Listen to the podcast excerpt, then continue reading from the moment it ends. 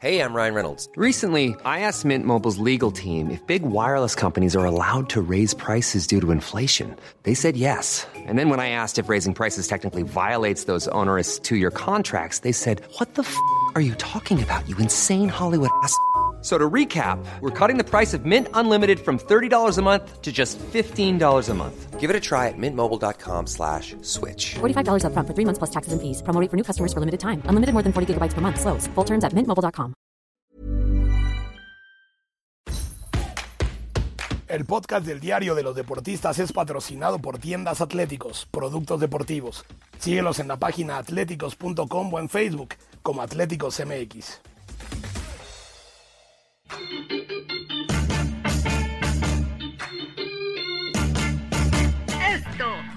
Diario de los deportistas.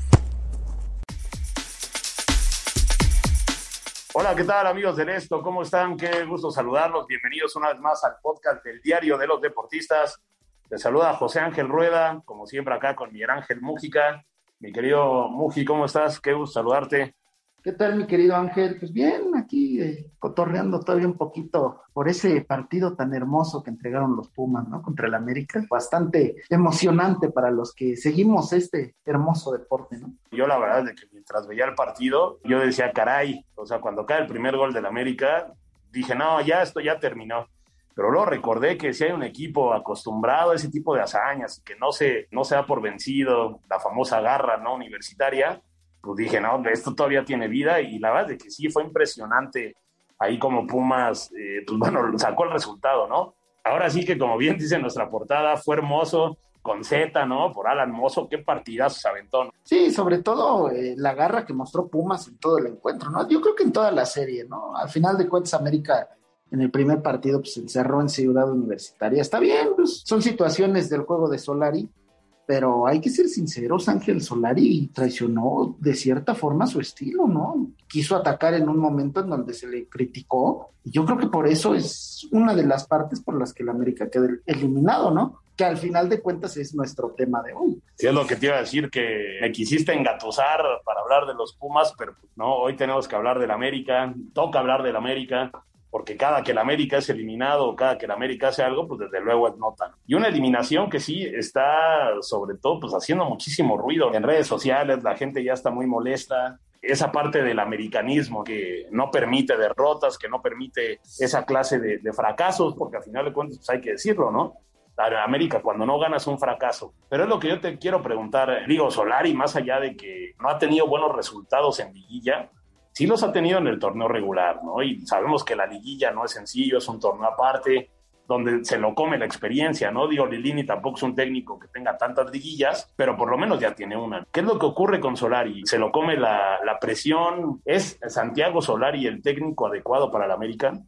Pues mira, si tú me, si tú me dices esta pregunta antes de la, de la eliminación contra Pumas, yo te puedo decir que sí. Nada más yendo a datos, 73 puntos totales en el 2021. Estamos hablando de solamente en este semestre 19 partidos en los que ganó 10, empató 5 y solamente perdió 2. Sí, ¿qué partidos perdió? Contra Cruz Azul y contra Pumas. Y bueno, tampoco le pudo ganar a las Chivas, ¿no? Entonces, son esos tres partidos que marcan la temporada del América, además de buscar el campeonato. En el América no puedes eh, terminar por conformarte con empates, no te puedes conformar porque el América no es, no es gris, el América es frío o es caliente, el América lo odias o lo amas. Al final de cuentas, lo que está haciendo Solari eh, sí, sí escudarse en el tema de los puntos, pero de la forma en que te pasó por encima Pumas, un equipo que en cuanto a nómina le sacas más de la mitad, no te puede suceder eso, ¿no? Y en el América, pues así es, termina siendo eliminado por uno de los grandes rivales del América,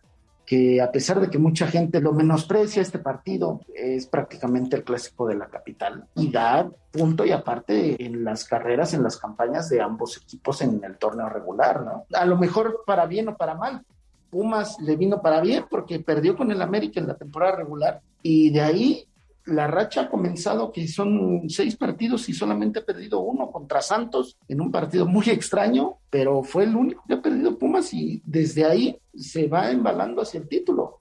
Ya si le, si le alcanza o no, pues es otra cosa. Y el América fue curioso que pierde la final de Conca Champions contra Monterrey y ya no encontró el ritmo, ¿no? Perdió con Cruz Azul, ahora contra Pumas, sí, por ahí tuvo dos partiditos amistosos que los ganó contra dos equipos de, de expansión. Tampoco le pudo ganar a 10 rayados en la cancha del Azteca. Entonces, si vamos a ser justos con Solari, se debería de quedar. Pero el americanismo, como es de exigente, lo va a querer fuera. Claro, y yo creo que el americanismo, digo, evidentemente tiene voz y voto. Es una opción que pesa, porque, pues bueno, ya, ya sabemos de esos tradicionales hashtags de fuera Piojo, fuera La Volpe, ahora fuera Solari, fuera Baños. Este, el americanismo quiere fuera todos los que no funcionan. Pero a ver, hay que también ver el, el, comunicado que sacó el club, ¿no? Es un comunicado durísimo para Santiago Solari. Si el América toma la terminación, pues bueno, tendrán que buscar un nuevo técnico. Y como bien mencionas, ¿no? Yo creo que América ha tenido un buena, una buena participación en el torneo regular, digo, super líder. Un equipo, si no espectacular, porque creo que nunca el América de Solari ha sido espectacular,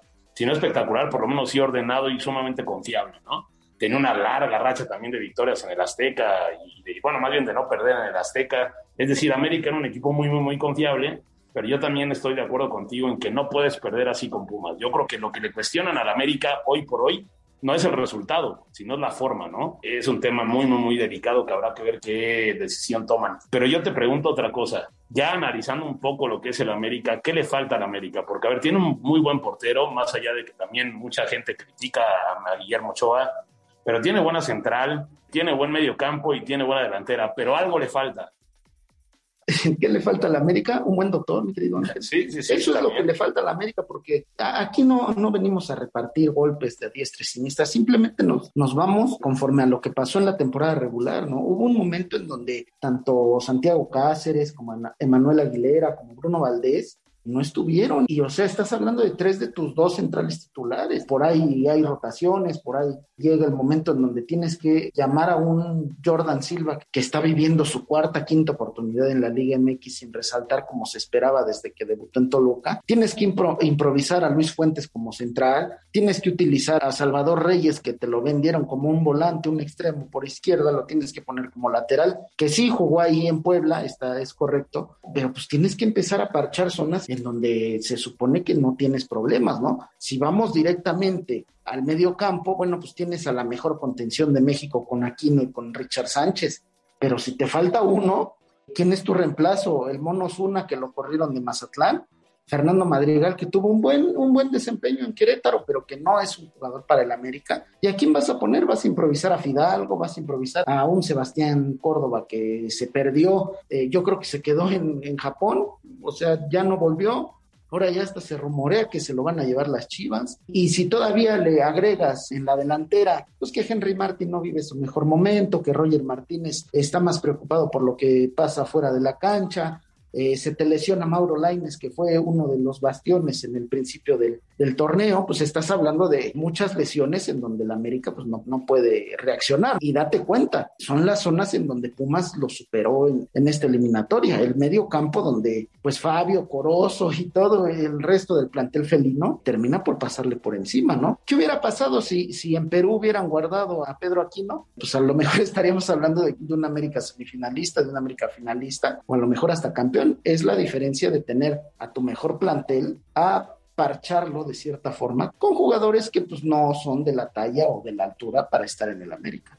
No, claro, pero entonces ahí qué es lo que falla, ¿no? Porque creo que lesiones en la mayoría de los planteles hay. Yo creo que el fútbol actual está tan es tan vertiginoso que pues las lesiones son un tema fundamental, ¿no? Pocos equipos libran de esos males, ¿no? Entonces con América, ¿qué es lo que faltará? O sea, le hace falta inversión, invertir en una mejor banca, o también, ¿por qué no decirlo? Ya esa central, digo, más allá de Cáceres, que es, de, los, de los más jóvenes, pues bueno, tampoco Aguilera y Bruno Valdés tampoco son los jovencitos, ¿no? Más allá de, de, que muchas veces la experiencia cuenta, pero también el americanismo, un sector del americanismo lleva mucho tiempo pidiendo que se renueve esa central, ¿no? Y yo creo que Cáceres tampoco ha sido como tal la solución. No, y el momento de resurrección o reestructuración de este América va a llegar, Ángel. O sea, eh, justo ahorita eh, el América está de vacaciones pero los directivos están trabajando con todo en búsqueda de una renovación completa del plantel, a tal punto de que te puedo decir que Nadie tiene seguro el puesto en el América actualmente. Tal vez Guillermo Ochoa, que es la leyenda, que lo tienen bien paradillo por ahí, que para mí se equivoca en dos de los tres goles de la vuelta. Está bien, Memo le ha dado más alegrías que tristezas al América, ¿no? Pero de ahí en fuera yo creo que todos, todos tienen la pancarta de se vende o se presta porque la forma en que se vio al América simplemente no representa pues todo, el ADN que tiene el americanismo, ¿no? Ya vimos a Carlos Reynoso, a Sague, al propio Antonio Carlos Santos, todas esas leyendas, el propio Enrique Borja, que siempre suele ser muy, muy recto, muy, muy tranquilo, todos molestos por la forma en que, en que se encaró la eliminatoria. Y yo no los culpo, pero pues a ver, Solari, si ya te jugaste 18 partidos con tu estilo, con tu forma de ser, tus jugadores ya lo entienden, y de repente necesitas o quieres cambiarlo para quedar bien con el resto del americanismo, pues estás perdido, Ángel. No puedes actuar de una forma siempre y en algún momento por una crítica que también por ahí Cuauhtémoc Blanco se sumó, pues cambies por completo tu rostro. No, claro, y con el América yo me acuerdo mucho, ¿no? ¿Te acuerdas ese, ese título del Piojo, ¿no? Que bueno, pues el Piojo, eh, más allá de, todo lo que puede haber pasado en el América, pues bueno, tenía el América jugando bien. Y también después el Turco Mohamed, ¿no? Que gana con un estilo de juego mucho más defensivo, mucho más, pues digamos, eh, precavido, ¿no?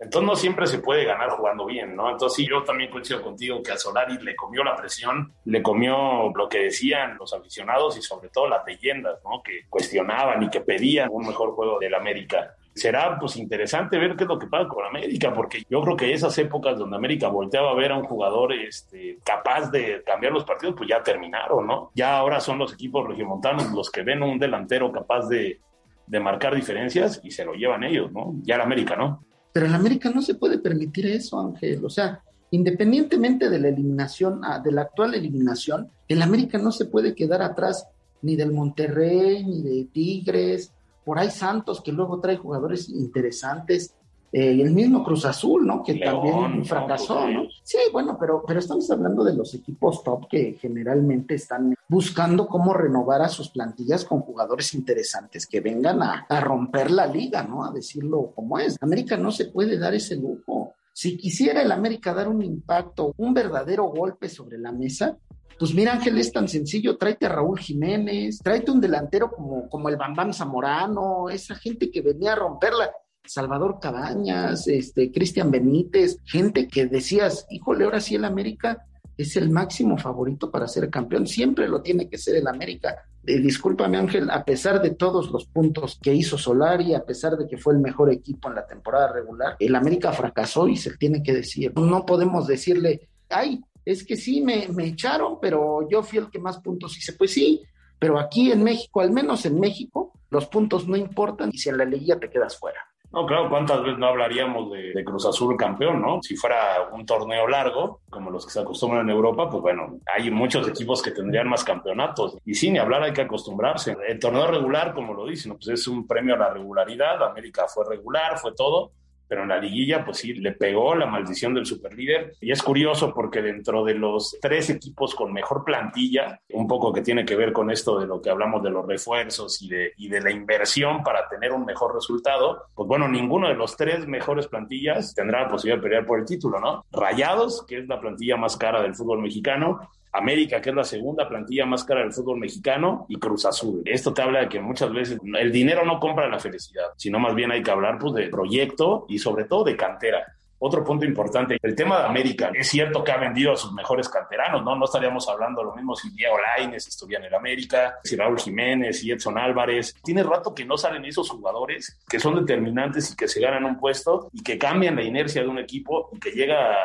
a sustituir las bajas, ¿no? Sí, pero mira, al final de cuentas América Sí, obviamente en su historia ha tenido grandes futbolistas forjados en Cuapa, sin ir tan lejos, ¿no? El Capitán Furia, Alfredo Tena, el mismo Cristóbal Ortega, gente que vistió y amó la playera con todo, con pasión, Germán Villa, el mismo Cuauhtémoc Blanco, pues hay que, hay que mencionarlo, ¿no? El Cuau dejó todo por el América, pero pues sí ya tienen de un tiempo para acá que no llegan y el América antes eso lo solucionaba a billetazos. Ahora esos grandes refuerzos que ya mencionamos hace ratito, pues tiene mucho que no llegan ¿Dónde están las fuerzas básicas de la América? Están un poco enterradas, por así decirlo, pero viene gente interesante, ¿no? Viene el propio Santiago Naveda, que lastimosamente una lesión lo dejó fuera de gran parte del torneo y no recuperó ritmo de juego para estar por ahí en la contención junto a Richard Sánchez. Y por eso es que toda la estructura en el América tiene que ser reformada. Ok, si el dueño, el dueño de la, de la gran televisora que respalda a la América, decide cortar eh, ya sea al presidente o al, al, propio Santiago Solari, pues debe de saber que todo, todo viene estructurado desde atrás. Vamos a ver a Pumas, ¿no? ¿Cuántos canteranos no tiene ahorita? Y gente de experiencia como Talavera y como Dime, ¿no? Que te sacan adelante el barco, ¿no? Igual en Tigres, a lo mejor no tienen esa gran estructura de, de cantera, pero sí tienen mexicanos que están listos en, en zonas comunes, ¿no? El mismo Jesús Dueñas, que por ahí desde pequeño en Tigres y, y, es uno de los jugadores indiscutibles. En León pasa lo mismo y en Puebla pues ni se diga, ¿no? Que son los que están ahí metidos en búsqueda de ese título que tanto, híjole, que tanto ilusiona a estas cuatro aficiones, ¿no? Claro, mi querido Miguel, nosotros ya nos gustaría seguir hablando de este tema, siempre polémico en América, pero ya tenemos que cortar, tenemos que llegar al final de este podcast, no sin antes las recomendaciones de siempre, por favor.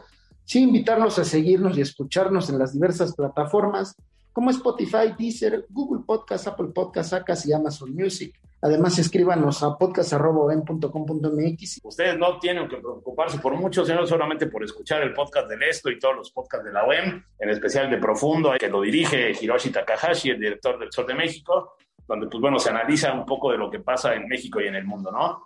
Nosotros le agradecemos a Natalia Castañeda y a Hanani Araujo en la producción y a ustedes por escucharnos. Nos escuchamos la próxima. Que estén muy bien. Hasta luego.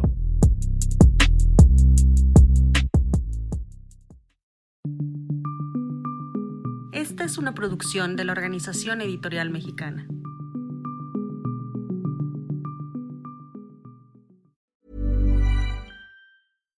How would you like to look five years younger? In a clinical study, people that had volume added with Juvederm Voluma XC in the cheeks perceived themselves as looking five years younger at six months after treatment. Look younger, feel like you. Add volume for lift and contour in the cheeks with Juvederm Voluma XC. Reverse signs of aging by adding volume to smooth laugh lines with Juvederm Volure XC. For important safety information and to find a licensed specialist, visit juvederm.com. That's J U V E D E R M.com. Not for people with severe allergic reactions, allergies to lidocaine, or the proteins used in Juvederm. Common side effects include injection site redness, swelling, pain, tenderness, firmness, lumps, bumps, bruising, discoloration, or itching. There's a risk of unintentional injection into a blood vessel, which can cause vision abnormalities, blindness, stroke, temporary scabs, or scarring. Talk to a licensed specialist to find out if it's right for you.